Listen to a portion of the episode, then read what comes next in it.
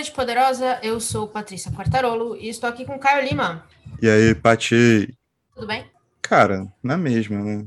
Aquele calorzão, Uhum. aquele clima, mas estamos aí, estamos aí. Tamo aí. Hoje, inclusive, estreando uma coisa muito fora da, do normal pra gente, né? Uma coisa nova. É, é a nossa tentativa aí de chegar nas pessoas com mais frequência. Somos nós saindo da toca. É, mais ou menos.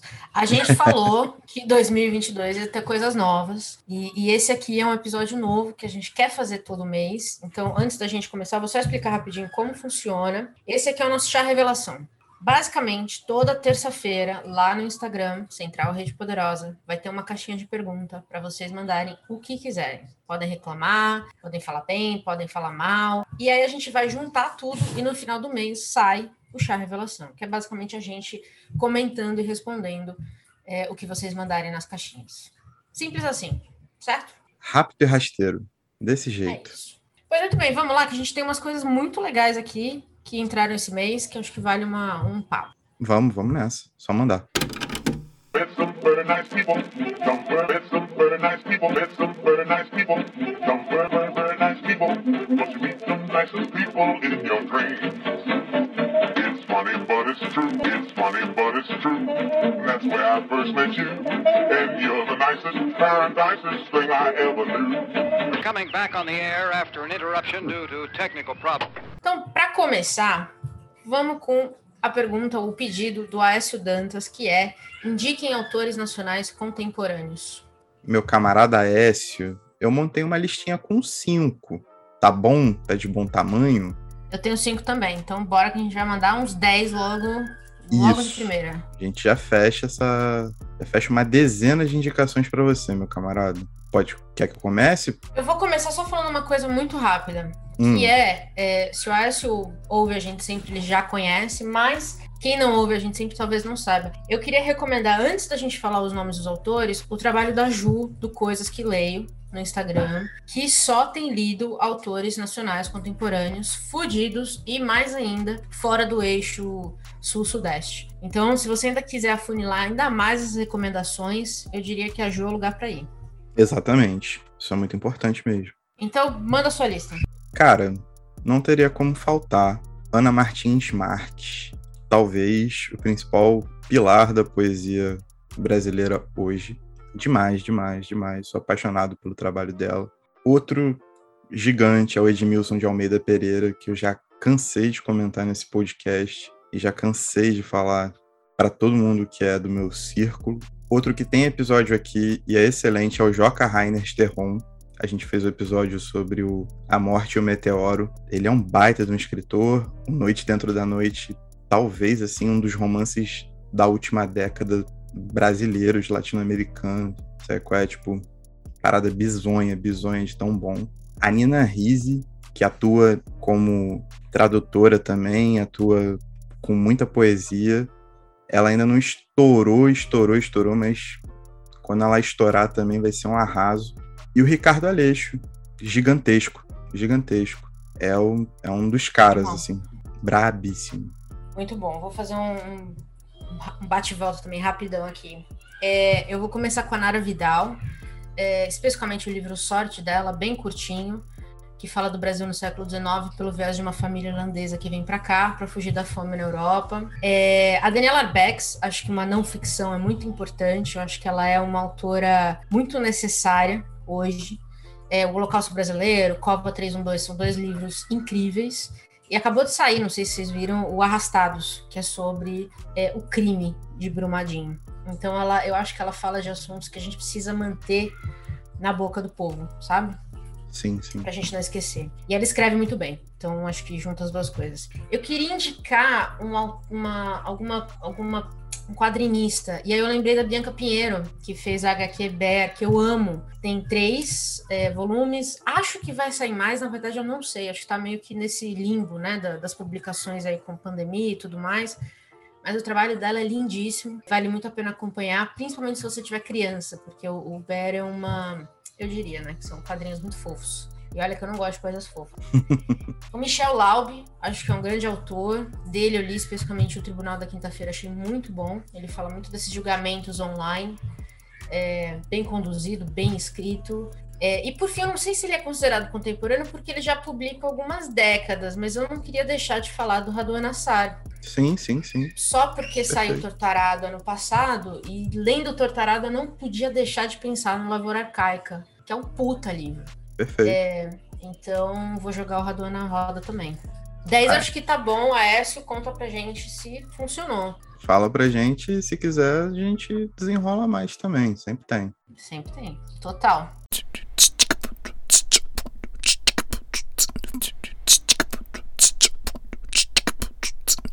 Aí, o Ademir do Livros e Frustrações, vamos lá seguir ele no Instagram, perguntou o seguinte: essa aqui eu tô pensando desde a hora que eu olhei a pergunta. O, o Ademir do perfil da minha vida, né? Livros e frustrações. É, exato. Resumindo o Brasil.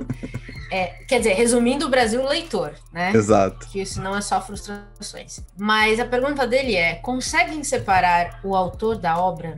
Pô, essa é, essa é muito braba, né? Essa é muito braba, porque existe uma série de pessoas complicadas, assim, né? O próprio, é. o próprio Dostoiévski, assim, tem umas fases, principalmente a fase final da vida dele ali, em que ele, ele é claramente antissemita, ele tem um- uma série de, de problemáticas muito, muito graves, mas ainda é uma referência. Ou assim, indo para casos ainda mais extremos, tem o Louis Ferdinand Céline, que escreveu Viagem Dentro da Noite, que, pô, tipo, muitas pessoas apontam como o maior livro do século XX, e realmente, tipo, ele escreve pra cacete. tipo, Ele é muito brabo. Só que o maluco é nazista, pô.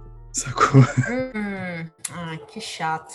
Então, assim, é uma parada muito complicada, mano. Eu acho que uma coisa que tem que ficar claro são os contextos da obra por si só, em como você tá trabalhando com aquela obra no teu tempo também, sacou? Eu acho que tem coisas hoje que já não passam por, um, por uma discussão quando você vai pegar, citando novamente, um Dostoiévski da vida. Você sabe que tem passagens ali que são, que são misóginas, você sabe que tem passagens antissemitas, sacou? Um, um exercício de misantropia muito pesado, às vezes, uma questão religiosa muito forte. Tudo isso está dado através de um vasto acervo crítico. E eu acho que essa crítica tem que se manter em você enquanto leitor também, sabe? E, óbvio, né? Sempre que você for mergulhar, por um autor novo, ter essa experiência, vale a pena conversar, sabe? Qual é? Abrir canais de diálogo para você poder se informar maneiro e ter essa, esse, esse embasamento, tipo, pessoal mesmo, de, de como você tá lidando com aquela pessoa. Senão você compra também, sai comprando um monte de ideia e acaba não conseguindo, sei lá, aproveitar uma parada, né? Ainda mais quando você faz uma coisa por pesquisa, talvez, tipo, você tem que lidar com autores que, pô, não são não são nada agradáveis às vezes, sabe qual é? Então, tem tudo isso, mano. Eu acho que vai de contexto, sabe? De como você lida com isso e tal. Eu acho que depende do que é. É, É, pra ser sincero, acho que contexto é, contexto é realmente a, a palavra da vez. É, mas, por exemplo, eu vou trazer para essa roda o Presidente Negro do Monteiro Lobato, Sim. que é basicamente a cartilha da eugenia, né? Onde ele fala com várias. Assim, foi considerado racista pros Estados Unidos, para vocês terem uma ideia. Então não é que é racista, é racista pra caralho. exato. Então, assim, é um livro que, mesmo que você contextualize, Ficou na já história. passou, é.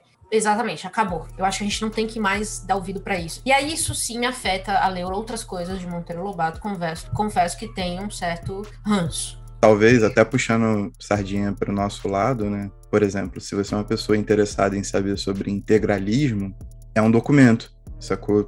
Tá dentro do contexto daquilo que você vai ver. E talvez você queira entender o que, que era o Monteiro Lobato extremamente racista. Pode crer, mas eu acho que para a comunidade como um todo, e até para efeito pedagógico, eh, já passou, tá no passado, tá enterrado. Isso é um ponto pacífico. Pois é. E acho, mas acho que na questão de Dostoiévski, por exemplo, os, os autores que a gente. O Gabo também é. Tem, tem questões de misoginia, de tudo isso. Eu acho que você tem que entender o que tinha em volta daquela obra. E se você retirar aquilo da obra, ela se mantém, então ela se mantém. Se você retirar aquilo da obra e ela cair, então aquilo era obra. E aí morreu. Aí acabou, Exatamente. que é o caso, por exemplo, do Presidente Negro. Se você tirar a questão da eugenia da obra, o livro acabou. Porque o livro é isso. Então eu, eu acho que vale pensar um pouco nisso. Tendo dito isso, nós somos humanos e eu acho que é inevitável a gente criar ranços aleatórios, sabe? É, autores que a gente já ouviu história, a gente nem leu ainda, mas já, já não vai ler. Eu acho que isso é natural. Mas se tem essa curiosidade, eu acho que é isso. Contextualização é tudo e vale entender o que, que você tira da obra e o que, que resta. E Dostoiévski acho que é, é inevitável, assim. Quem mais contou tanto da Rússia do tempo dele, sabe? Se você quer aprender isso, se você quer entender isso, onde mais você vai? É, se tem opções, beleza, tente ir nas opções. Se não, é isso. Tire da obra o que você precisa. Eu acho que eu tô nessa linha, assim. É. E- mas eu, eu sigo com o Hans de Monteiro Lobato. Não, sempre.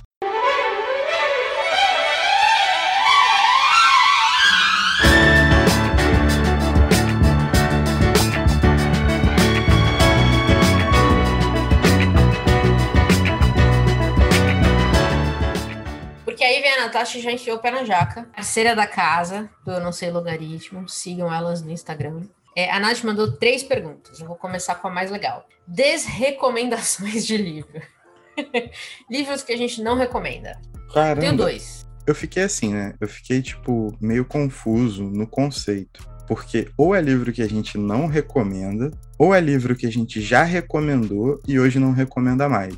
Sacou? Não. Eu diria que é livro que a gente não recomenda. Ah, não, não recomenda é só Você jogar. tem no... um que você já recomendou? Mas você tem um que você já recomendou e não recomendou? Tenho, tenho, tenho um sim, tenho sim. Nos meus, Então, então vamos falar tudo, é. nos meus estudos iniciais sobre o surrealismo, eu fiquei muito deslumbrado com a análise de um filósofo, filósofo, sei lá, ativista, chamado Michel Levy. E ele escreveu A Estrela do Amanhã para Boitempo, que é sobre o surrealismo. E saiu no post recentemente o livro dele sobre o surrealismo também, que tá na Sem Cabeças. E no começo, assim, eu fiquei bastante deslumbrado, mas depois eu percebi que, pô, tipo, a análise dele não é muito maneira sobre o surrealismo, sacou? Tem vários pontos falhos. Hum, Só que a época, quando eu tava descobrindo que eu era apenas um filhote nesse meio encrespado da vida, né? Eu era o Simba jogado na floresta, sozinho, sem meu timão e sem meu pumba. Eu acabei falando muito sobre o livro, né? So- sobre os textos dele, sobre surrealismo, etc. Mas hoje eu vejo que já não é uma. Tipo assim, eu estudo pelo fato de eu querer me aprofundar no assunto e tal. Respeito a obra dele como um todo mas tem muitos pontos divergentes e não recomendo a quem queira estudar surrealismo profundamente. De cara, assim, eu tenho várias ressalvas a serem feitas. Mas isso como desrecomendação, né? Agora, como um livro ruim, mano, sei lá. Mas o pior Mas que eu li. aí, peraí, deixa eu questionar isso. Será que não vale a recomendação, nem que seja pra gente aprender a questionar, encontrar os, os, os furos? Não, que eu coloco, tipo, recomendação como você chegar numa pessoa e falar, pô, lê isso aqui, que isso aqui é massa, tá ligado? Você pode recomendar e falar, ó, tem uns problemas. É porque os problemas são estruturais, sabe qual é? Tipo, se eu fosse recomendar, seria Hum. pra, um, pra uma parada mais avançada e tal. Seria um outro, outro esquema. Não seria pra Entendi. pegar de início e falar assim, tipo, você quer conhecer o surrealismo? Pega o Michel Levy, mas olha só, ele fala isso e isso não é certo, não. Na verdade, a, a base da análise dele, pra mim, é uma parada que não encaixa muito. Então, tipo, eu jamais recomendaria de entrada, eu recomendaria outros autores.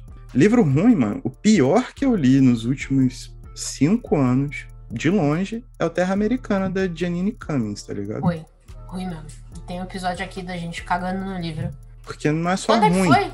Faz uns dois anos já, né? Mais, sei lá. Foi no começo da, da pandemia. Foi em maio ali, um negócio assim. Meu Deus. E o outro livro que eu acho que é ruim também, de uma forma geral, é o Contra a Amazon, que a gente também lançou episódio aqui. tá na minha lista. Tem o Ian McEwan com aquele, aquela aberração que ele fez. É, máquinas como eu, acho. Máquinas como eu, exatamente. Tipo, ah, livro ruim tem alguns, mano. Mas a maioria Livro é ruim, tem um monte. tem episódio aqui. Você pode procurar que a gente pistola. É. Eu tava pensando nisso das desrecomendações ser um livro que a gente já recomendou e não recomenda mais. E eu não consigo lembrar nenhum, mas eu tava esses dias olhando o meu, o meu Scooby lá. Eu te falei, né, que eu tenho desde 2012. e as minhas listas e tudo mais. E, e é muito doido você ver o que, o que eu li há 10 anos atrás e hoje eu não leria. Por exemplo, eu li os aqueles guias do politicamente incorreto Lembra daquilo? Teve É. uma onda disso para vários temas históricos. E na época eu li todos, assim, achei incrível. E, e, aí eu precisei de ter muito mais maturidade, não só como leitora, mas como né, conhecer a história para entender que aquilo era uma, uma baboseira completa. É, eu mantenho eles lá, cara. Crepúsculo e afins, eu mantenho eles lá. Eu acho que mesmo sendo ter mudado de opinião sobre eles hoje, eles fizeram parte, alguma partezinha ali da história. Então eu diria que se for uma, uma coisa que eu já uma vez na vida falei que era boa e eu me arrependo, seria esses guias, assim, que, se eu não me engano, o Pondé tem um, assim, é, tinha vários, assim, vários, tem vários temas boa. diferentes. É, então, a lista, depois você começa a ver a lista, é um negócio absurdo. Enfim, eu acho que esses seriam uns, eu nem sei quantos são no total, pra ser sincera. Mas eu iria nessa linha, porque realmente não, não valeu a pena, assim. Não acho que vale a pena. E o Foi Acabana. Acabando. Viu a Acabana? Você lembra do hype da Cabana? Lembro, lembro. Minha mãe Meu Deus doida. do céu! E eu lembro que eu li a Cabana e falei, nossa! E aí, à medida que eu fui lendo sobre religiões e ateísmo, eu falei, meu Deus, gente. Cabana talvez seria um também, que eu li quando eu tava muito deslumbrada para aprender sobre religião. E, e aí virei anti-religião. E Veja o que aconteceu. Ou seja, deu pra nada. pois bem. Seguimos? Vamos seguir. Uma pausa nesse episódio para te contar umas coisas muito legais. Você sabia que o Rede Poderosa tem um site? No www.centralredepoderosa.com.br você encontra as referências de tudo que falamos nos episódios e a lista completa das recomendações dos BOs. Além disso, estamos em todas as plataformas de streaming e no Spotify você também pode acompanhar a playlist Rede Poderoso Modo Shuffle, com as músicas que usamos nos episódios e também o que recomendamos nos BOs. Por fim, você pode nos seguir no Instagram, no arroba Central Rede Poderosa, onde teremos uma caixinha de pergunta toda terça-feira para você comentar e perguntar o que quiser. Nós responderemos e comentaremos os envios nos episódios do Chá Revelação. E agora, de volta à programação normal. A outra pergunta da Nath foi: prosa ou poesia e por quê? Pô, prosa e poesia, ou poesia, por quê? Essa é muito. Quer dizer, é muito difícil. Eu sempre fico com a poesia, mano. Não tem jeito. Não tem jeito. Porque eu acho que é a parada que. Eu, eu gosto da questão do jogo, mano. E eu acho que a poesia é puro jogo o tempo todo. E os caras criam os próprios jogos e jogam, e eu gosto de ficar, tipo, desvendando as paradas, sabe? Eu acho maneiro. Gosto da coisa do lírico e tal, uma parada mais maluquete, assim, tipo, casa mais com a minha personalidade, pô. Ah, justo. E eu sou o contrário. Então, obviamente, eu fico com prosa. É, eu gosto mais do tempo que você passa, na- sabe? Um livrão, um calhamação. É, eu me divirto com enre- vários enredos numa mesma história. Pra mim é outro, é outro tipo de jogo, eu diria. É, alguns dão certo, alguns dão muito errado, né? Mas eu já vou. Eu acho que pra mim prosa é, por enquanto, ainda é mais relevante. Definitivamente mais predominante na minha estante. Pô, cara, de novo, cara! Pô, cara! Não aguento, cara! E a última pergunta da Nath é: indicações de livros brabos de literatura árabe. É um tema que tá na nossa cabeça aí, porque fevereiro vai ser de memória para o esquecimento. Exatamente. Que é um, é um livro que eu indico de olhos fechados, inclusive, né? Com certeza. Não tem como não indicar. Eu acho que Spoiler do episódio, né? Amamos É. o livro, pronto. amamos o livro, mas a gente tem muita coisa pra falar sobre, mas amamos. Um episódio também que eu fiquei muito empolgado, e não esperava ficar empolgado, e que eu achei muito brabo, foi o A Noite das Mil e Uma Noites, do Naguib Mahfouz. Tá na minha lista. Combinando. Pois é, e ó, e nem dizem por aí, a gente adorou o livro, e dizem por aí que nem é o melhor dele. Pois é, cara. Então, eu fiquei de bobeira com isso, mas eu achei fascinante, assim, achei muito fascinante é, fazer essa, essa viagem toda. Quero conhecer mais paradas dele, quero ler, quero ler de novo A Noite das Mil e Uma Noites também, com, com mais calma e tal, que a gente teve que preparar episódio e tal. Quero ler de lazerzão, assim, sentar aqui na rede e ficar perdendo um tempo. E tem um terceiro que eu coloquei aqui, que não poderia deixar de ser, que é um poeta que é o Adonis. Ele saiu pela Companhia das Letras numa coletânea e tal. Uma coletânea não, né? Numa antologia dele. Que ele é um poeta sírio. Só que ele tem. Ele passou umas temporadas, assim, em Nova York, justo ali na, na rabeira da geração beat. E ele incorporou isso à poética síria dele, sabe? A poética local que ele já praticava. Uhum. E o resultado foi muito interessante, né? Essa antologia pega trechos diferentes da, da produção poética dele, né, ao longo da vida, e dá para perceber muito bem, assim, que quando ele tem contato com, com o que é produzido no, no Ocidente, né, ele tenta incorporar aquilo e isso gera uma parada muito potente, muito poderosa, uma mistura muito, muito maneira, assim.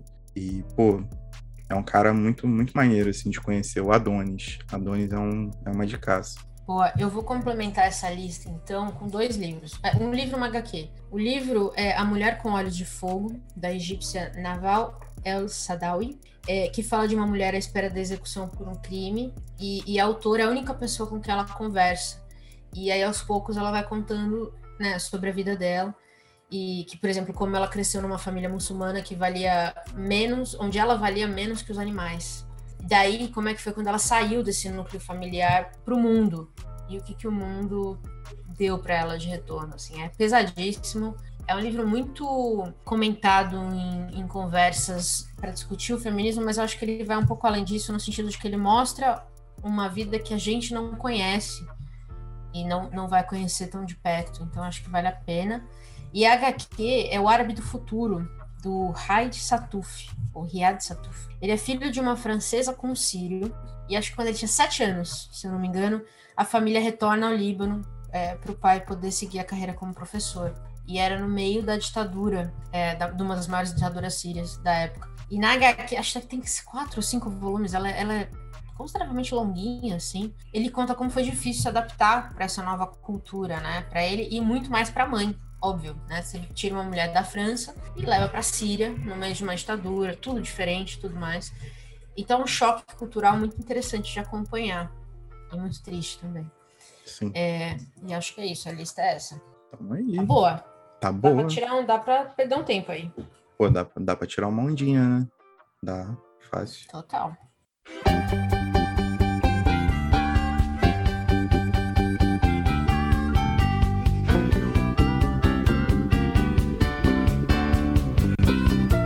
A última pergunta para este chá revelação é do Walker Barros Dantas Paniagua, que diz o seguinte: ele quer fazer um curso de autoficção com Julian Fuchs, Fuchs que vai ser eh, no Escrevedeira, e que ele quer saber qual é a nossa opinião. Eu acho que só o fato de ser com Julian Fuchs vale a pena, ele é um, ele é um ótimo autor, e qualquer chance que você tem de estar próximo desse pessoal, eu acho que é super válida. É, cara, tipo, o Julian Fuchs, ele sabe o que ele faz, tá ligado? Ele tem Exatamente. prêmio Jabuti, ele tem prêmio de não sei das quantas, já publicou não sei quantos livros na Companhia das Letras. Tem o dedo dele metido em vários trampos editoriais fortes no mercado, sabe? De boa qualidade. É, é inegável que ele é um cara que tem um know-how muito aprofundado e que ele pode, dentro de um, de um curso, ou do que quer que seja, desenvolver essa parada da autoficção com muito mais propriedade do que nós dois, né? apesar, da- apesar de todas as ressalvas que a gente faz. Então acho É, que não, vale exato. a pena, mano. Vale a eu pena. fui ver o, o perfil da Escrevedeira, eles têm vários cursos legais, inclusive um com o Joca Terron. Sim, É, sim. ou seja, tem certo, certo porte ali. E é isso, cara. Eu acho que toda vez que você puder estar próximo de alguém que pode responder as suas perguntas e te guiar, isso é super válido. Quantas pessoas não gostariam de estar numa sala com, com um vencedor de Jabuti? Exatamente, É exatamente. Eu acho, inclusive, que é, é- a, ideia do curso é, é genial. Então, Walker, manda ver e se publicar um livro, conta pra nós, porque já falei até o nome completo, né, gente? Que se vocês virem que publicou, a gente vai, vai falar dele aqui também. Claro. E, pô, só pra deixar claro que eu gosto de alguma autoficção. Minhas maiores críticas são para uma parada que uma galera que meio que vai acompanhando a onda da, da coisa, entendeu? E aí acaba virando mais white people problems do que boa literatura, sacou? Mas enfim, mas o Fux pelo menos faz isso com muita maestria. A a- acho que é. Como é que chama o primeiro que ele lançou que ganhou o Jabuti? A resistência, né? A Resistência. Acho que foi um dos melhores livros que eu li no ano que eu li. É muito bom mesmo. Então. Ele é um baita ator. Bom, muito bem. Acho que esse foi o nosso primeiro chá revelação. É, caraca, primeiríssimo, foi muito maneiro, muitas perguntas boas. Muito legal. Pois é. Então, relembrando para vocês, toda terça-feira, caixinha de perguntas lá no Instagram. Pode mandar o que vocês quiserem. Vocês viram aqui o naipe das perguntas dos comentários. Tamo junto. É, o que a gente puder responder, a gente vai responder, se não for nada muito louco. E é isso. Então, até o final do mês que vem, que é quando a gente vai ter o nosso próximo chá revelação. Exatamente. Pois muito bem. Temos o episódio? Temos o episódio, pô. Que isso. E tchau. Tchau. Met some very nice people. Some very, met some very nice people. Met some very nice people. Some very, very, very nice people. Won't you meet the nicest people in your dreams? It's funny, but it's true. It's funny, but it's true. That's where I first met you. And you're the nicest, very nicest thing I ever knew. Coming back on the air after an interruption due to technical problems. I want you to know the power of the underground. We'll fight alone, just as we used to do in those days. All right. Fight just like we used to do.